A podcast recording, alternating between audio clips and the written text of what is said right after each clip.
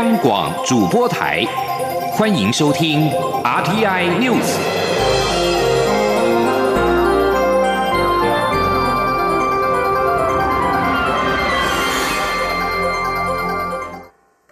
各位好，我是主播王玉伟，欢迎收听这节央广主播台提供给您的 RTI News。今天是二零一九年三月一号，新闻首先带您关注国际焦点。白宫新闻秘书桑德斯二十八号表示，美国总统川普告诉南韩与日本领袖，美国将持续与他们合作，对北韩进行对话。桑德斯在空军一号专机上向记者表示，美国总统川普是在飞机上和南韩总统文在寅以及日本首相安倍晋三通话，表达将与日韩合作，持续与北韩对话。然而，原本预期有高度共识的会谈，在二十八号草草结束，午宴取消，川金二会破局。川普也在发表谈话之后，搭乘专机空军一号离开越南。川普在记者会上表示，未能达成协议的主因是北韩要求全面解除制裁，但是在北韩彻底完成非核化之前，美国无法对北韩的制裁松绑。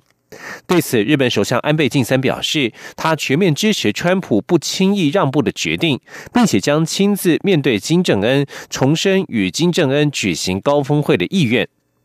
美国国务卿蓬佩奥二十八号表示，美国与北韩可能会在举行多场会谈，但是还没有计划何时再展开。蓬佩奥二十八号抵达菲律宾，展开两天的访问。他在二十八号晚间与菲国总统杜特地会面，两人也讨论了反恐、反恐与北韩议题。另外，白宫经济顾问科德洛二十八号表示，美国与中国即将达成历史性的贸易协议，其中包括关键的结构性改革，诸如中国对于主要产业的补贴政策。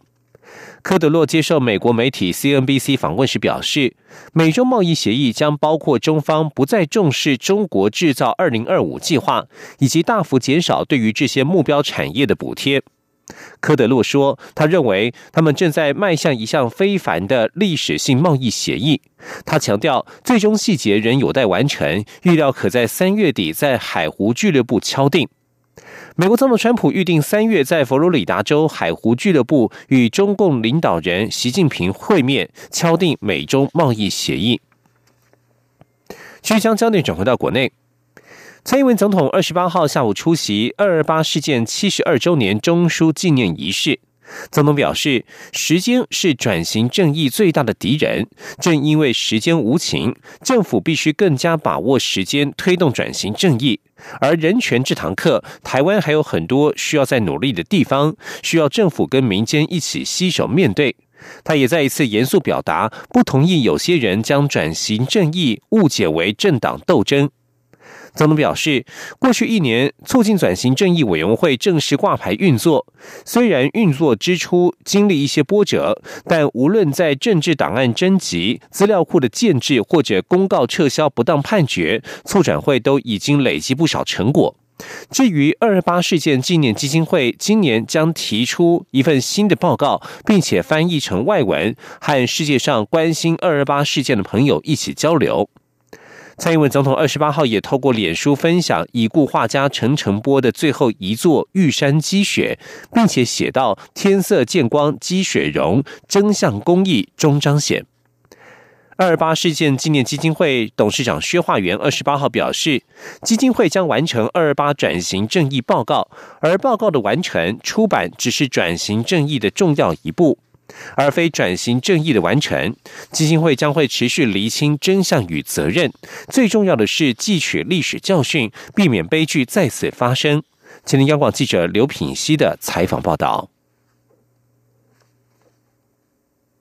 二二八事件纪念基金会二十八号下午在二二八纪念公园举办二二八七十二周年中书纪念仪式。基金会董事长薛化元致辞时表示，二二八事件发生至今已经七十二年。基金会成立后，除了提供受难者及家属的赔偿抚慰外，包括真相调查、责任归属、转型正义，都是基金会的重要工作。薛化元指出，在中央研究院台湾史研究所、国史。馆、国家档案局搜集整理的档案与相关史料基础上，基金会从去年开始积极展开二二八事件可能受难者的清查工作。之前已经公布第一波名单，下个月会再公布第二波，其中也包含外省籍人士，将更完整呈现二二八受难者的群像。薛化元指出，继二二八事件研究报告以及二二八事件责任归属研究报告之后，基金会将进一步推动二二八事件转型正义报告，并提供给促转会作为转型正义的参考。他说：“对二二八事件而言，二二八事件转型正义报告稿的完成出版，只是转型正义重要的一步，而不是二二八。”转型正义的完成，因为历史真相的探讨、责任的厘清，更重要的是记取历史教训，避免悲剧的再发生，是必须持续展开的工作。薛化元表示，基金会也持续在搜集整理史料档案，今年将出版受难者本人的回忆录，也将再次展开受难者本人的口述历史。他强调，基金会会继续努力，在历史基础上提供全民建构命运共同体的重要元素。他也向受难者与家属承诺，真相调查与责任探究的工作绝对会持续进行。杨广记者刘聘熙在台北的采访报道。台北市长柯文哲在一日双城当中抽出空档参加二二八事件七十二周年中书纪念仪式。他在致辞时表示，政府过去对二二八事件真相调查、加害者就责和处理威权象征等等，因为担心社会分裂，使得许多人不想碰触这个问题，也让转型正义工作停滞。但是，调查真相、检讨就责，不是为了报复，而是避免再犯同样的错误。前天记者。王维婷的采访报道：台北市长柯文哲二十八号出席二二八事件七十二周年中书纪念仪式时表示，二二八事件是台湾现代史的重大事件，也是延续多年的岛屿伤痛。今天是二二八事件七十二周年，但许多受难者家属的心情依然是百感交集。二二八事件是许多人不能诉说的创伤，一辈子的承担。柯文哲表示，政府为二二八事件和白色恐怖所进行的道歉、追思、立碑、恢复名誉、赔偿、历史与人权教育、书信返还等做了许多，但是许多人因为担心社会分裂，所以不想碰触事件真相、加害者就责、威权象征处理等问题，也让转型正义的工作停滞。柯文哲说，追求真相不是为了报复，而是避免再犯同样的错误。逃避无法解决问题，和平对话，追求真相，检讨旧责，不是为了报复，而是避免再犯同样的错误。这是，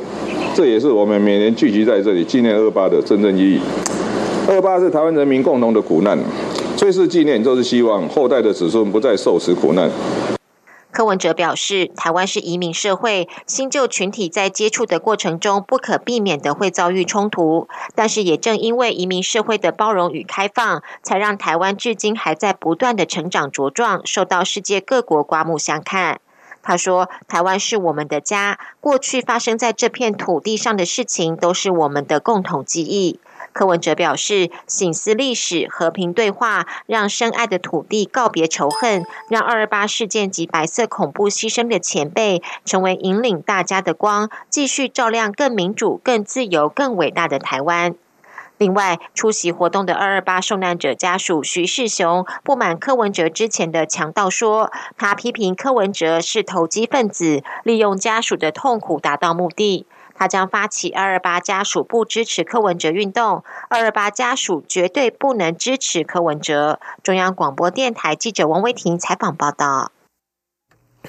柯文哲二十八号再度挑战台北到高雄一日双城。他在出发前表示，二二八固然是个悲痛的日子，但是七十一个年头已经过去，所以希望用一种比较积极正面的方式来纪念。他在昨天上午七点从台北关渡宫出发，在昨天晚间十点五十三分抵达高雄市物产馆，共耗时七小时又四十八分钟。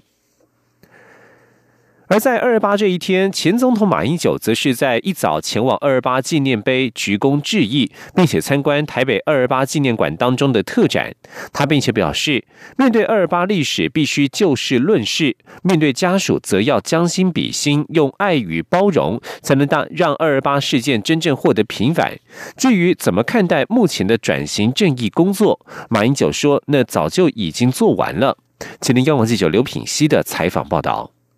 前总统马英九二十八号一早到二二八公园内的福德宫参香祈福，接着到二二八纪念碑前鞠躬致意，并参观台北二二八纪念馆中的二二八事件中的受难民意代表展览，在留言墙上写下“自由、民主、人权、法治，缺一不可”。马英九受访时表示，来参加二二八事件七十二周年纪念，心中非常感慨。他参与二二八平反工作已经将近三十年，中央与各县市政府都非常积极处理。他在法务部长任内所制定的二二八事件赔偿与处理条例已经差不多实施完成，但还是会发生一些令人遗憾的现象，包括有人破坏或是侮辱先总统蒋中正的铜像、脚踹纪念碑，这些暴力的行为。行为或是言语都应该被排除。马英九说：“面对二二八的历史，必须就事论事，将心比心，才能疗伤止痛，让二二八事件真正获得平反。”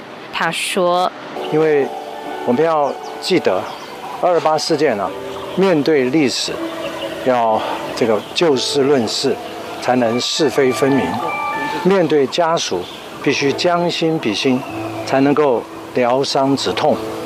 最好的办法就是爱与包容。我们希望，不论是哪一方呢，都应该尊重这样的精神，才能够使二八事件 真正的获得平反，并且让人民接受。媒体询问如何看待目前的转型正义相关工作，马英九说：“那已经早就做完了。”央广记者刘聘熙在台北的采访报道。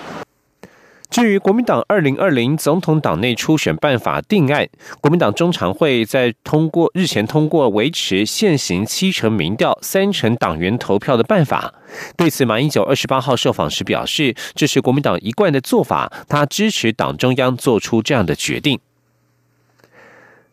高雄市长韩国瑜夫妇结束新加坡与马来西亚的行程，在二十八号晚间搭机返抵国门。韩国瑜表示，此行带回了新台币一亿五千六百多万元的农渔产订单，而这也是高雄市迈出的第一步。韩国瑜表示，这一次在新加坡跟马来西亚创造了还不错的成绩单，不敢说金额非常高，但是对于未来高雄农渔民来讲，是个很重要的通路。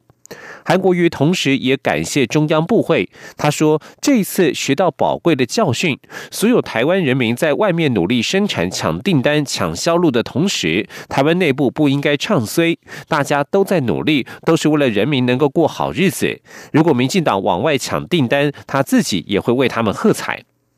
韩国瑜和农委会近来为了农产品外销议题互杠。行政院长苏贞昌二十八号表示，地方与中央首长都努力为农民推销台湾农产品，这是正面的发展。如果彼此之间对于资料或数字有争议，可以说清楚，但都是为了替农民打开更大的市场。前的记者王伟挺的采访报道。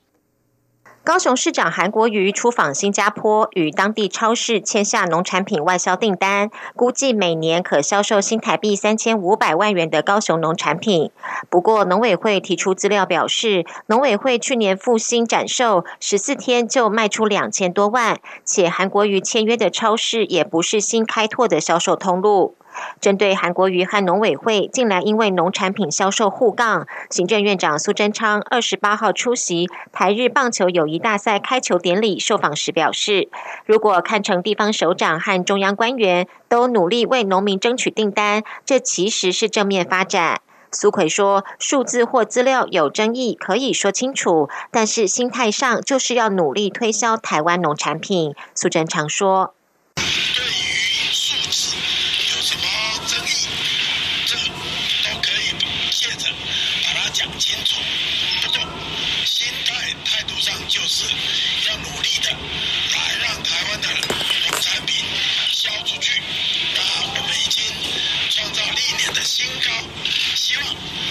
在步步高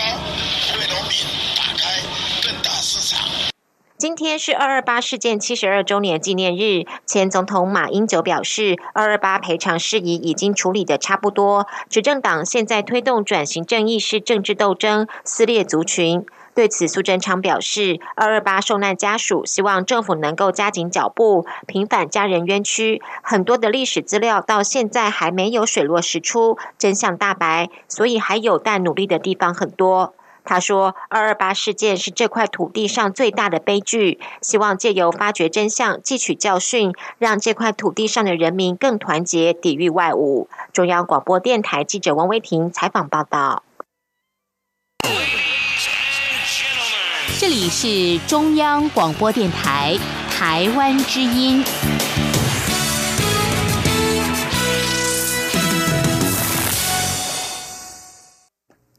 各位好，我是主播王玉伟，欢迎继续收听新闻。蔡英文总统二十八号下午在总统府接见教廷万民福音部部长费洛尼枢机主教。总统在接见时致辞表示，教宗常提到以对话取代暴力是最好的方式。他非常认同，而这也是民主台湾的信念。总统并且指出，台湾教徒非常期待教宗能够亲自访问台湾。他也希望透过费洛尼枢机主教的来访，促进台范之间更多的了解与交流。前天记者欧阳梦平的采访报道。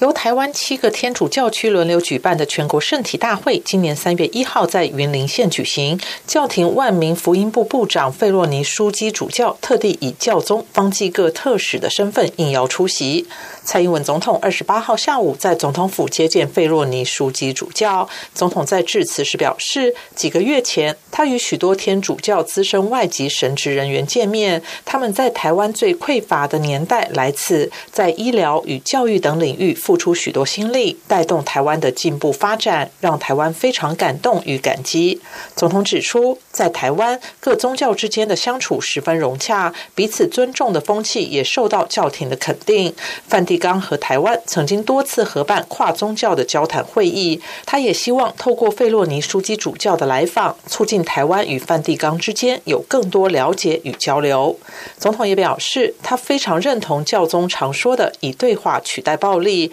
台湾也会持续作为教廷人道慈善的伙伴。总统说：“我们台湾跟教廷共享自由、人权、博爱等普世的价值，对于教宗方济各，呃，常提到。”以对话代替，呃，来取代暴力，呃，是最好的方式。我也非常的认同，这也是民主台湾的信念。未来我们将持续作为教廷人道慈善的伙伴，为世界做出更多的贡献。蔡总统最后除了感谢费洛尼书记主教专程来台共襄盛举外，也表达台湾教徒们非常期盼教宗能够亲自访问台湾，带来天主至高的祝福。中央广播电台记者欧阳梦平在台北采访报道。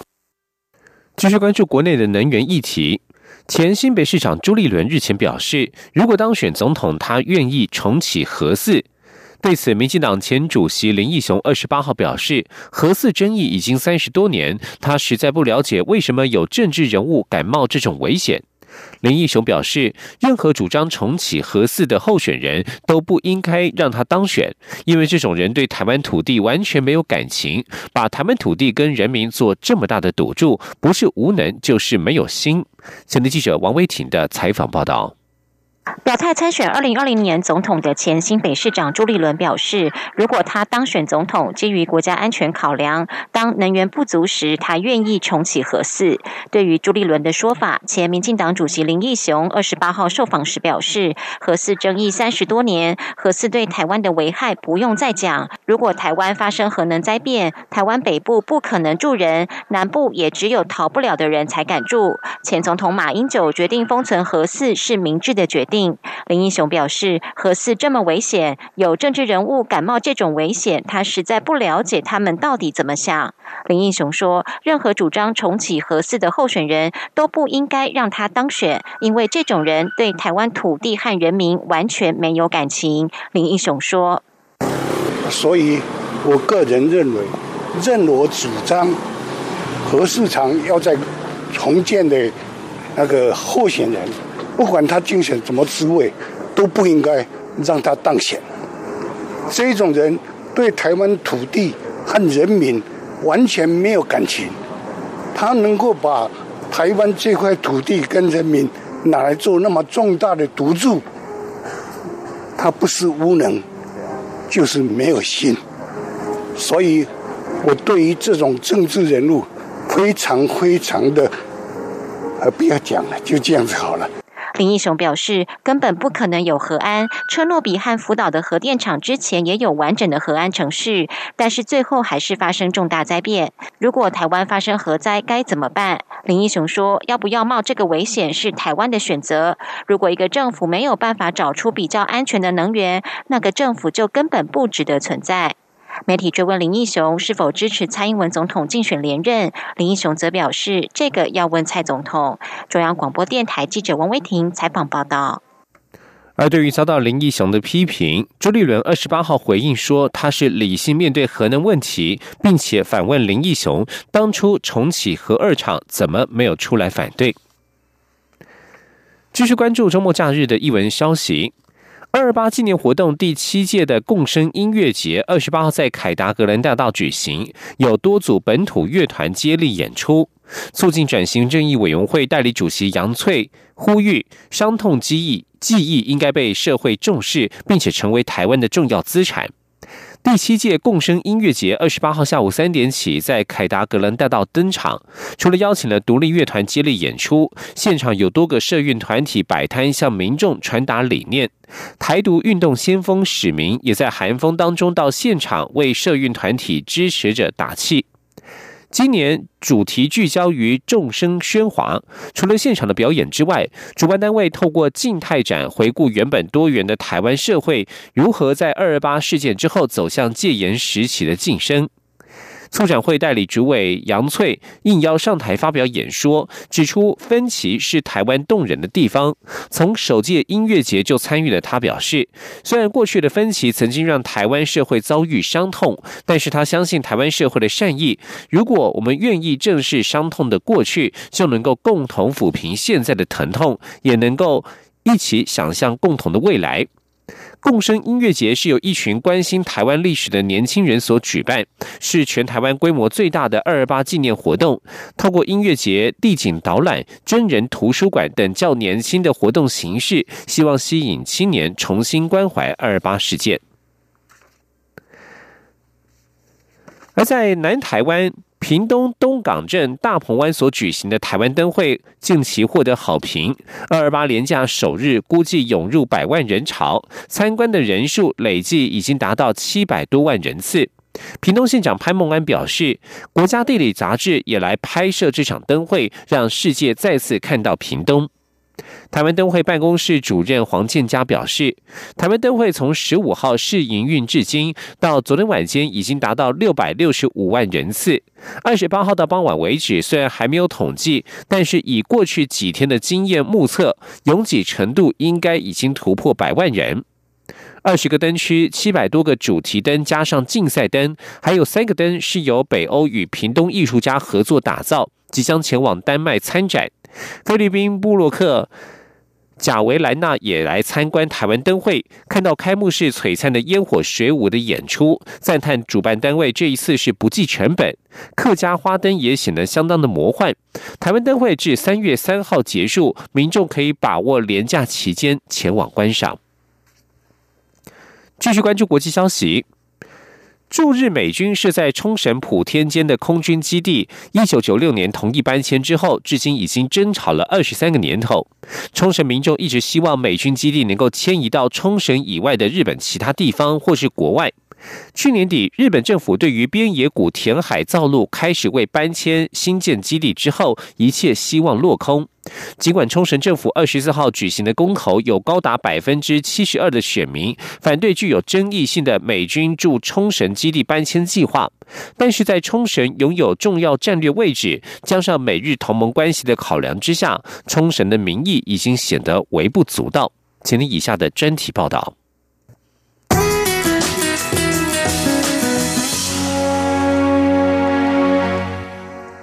美国普天间基地搬迁到名护市滨海的边野古地区，在去年底，日本政府于边野古海湾破土动工、填海造陆后，引爆东京当局与冲绳地方的对立。尽管冲绳政府举办的公投有百分之七十二的民众反对新建边野古基地，但是日本首相安倍晋三仅表示尊重冲绳民意，新建计划仍继续进行。安倍的说法不让人意外，但冲绳民众也并非毫无价值。冲绳琉球大学教授岛代纯指出，公投结果对岛民们来说意义非凡。让他们的声音能被世人听见。岛代纯并且表示，这项公投也是测试日本民主制度是否有效运作的一个良好机会。针对冲绳这次的公投，日本朝日新闻发表社论指出，虽说这项公投不具约束力，但政府这次必须要真诚的倾听县民的声音。朝日新闻分析。边野古基地问题至今仍争议不休，噪音于当今政府的强势作为。政府频频以外交和维护安全是国家的专权事项，反驳冲绳地方民意。然而，单独一个县要负担人数庞大的驻日美军，并且一旦提出异议就随即封杀的做法，并不可取。冲绳占日本总陆地面积不到百分之一。但驻日美军的人数竟高达两万八千人，在总数约四万七千名驻日美军中，比例超过半数。不过，日本产经新闻的社论认为，若是不新建新基地的话，无法解除普天间基地过去数十年来因战机低空飞行产生的噪音和空气污染，以及军机坠毁与飞行中掉落零件等。对冲绳民众形成的安全风险，社论指出，政府的外交与国防政策必须照顾包括冲绳县民在内的全体国民，因此冲绳县民这次的直接民意并不能左右政府的既定政策。但是，不论日本朝野各界对冲绳这次公投的看法如何，在日美两国已就搬迁普天间基地签署协议。加上美日安保条约的同盟关系，停止新建边野古基地已是几乎不可能的事情。此外，冲绳的重要战略地位也是美军无法轻言退出的重要原因之一。驻日美军发言人哈奇森上校二十五号表示，为了履行美日安保条约，美军必须在拥有优异战略地位的冲绳派驻军队。才能快速且有效的应对东海及南海发生的紧急状态，甚至是应应来自北韩的核武威胁。哈奇森指出，驻日美军为了维持保障区域安全的重要能力，由普天间基地搬迁到同为冲绳的边野古有其必要。综合以上所述，普天间搬迁计划已箭在弦上，边野古基地也已动工。若停止计划，除了违反日美已签署的协议，并将破坏美日安保同盟关系，因此东京当局绝对不可能甘冒破坏与华府的关系，停止新基地的新建计划。然而，面对冲绳强大的反对民意，安倍政府如何妥善沟通、安抚民众、化解疑虑？将是后续对冲绳驻日美军问题的观察重点。以上专题是由张子清撰稿播报，谢谢各位的收听。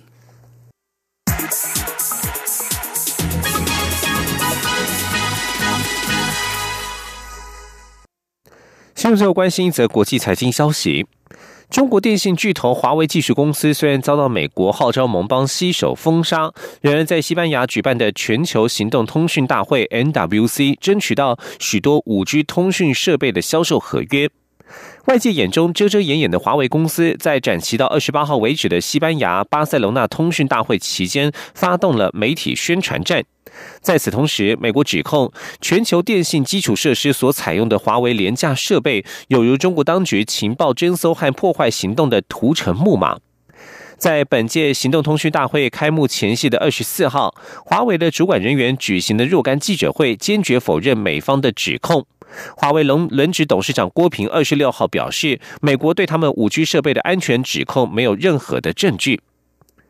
以上新闻由王玉伟编辑播报，这里是中央广播电台台湾之音。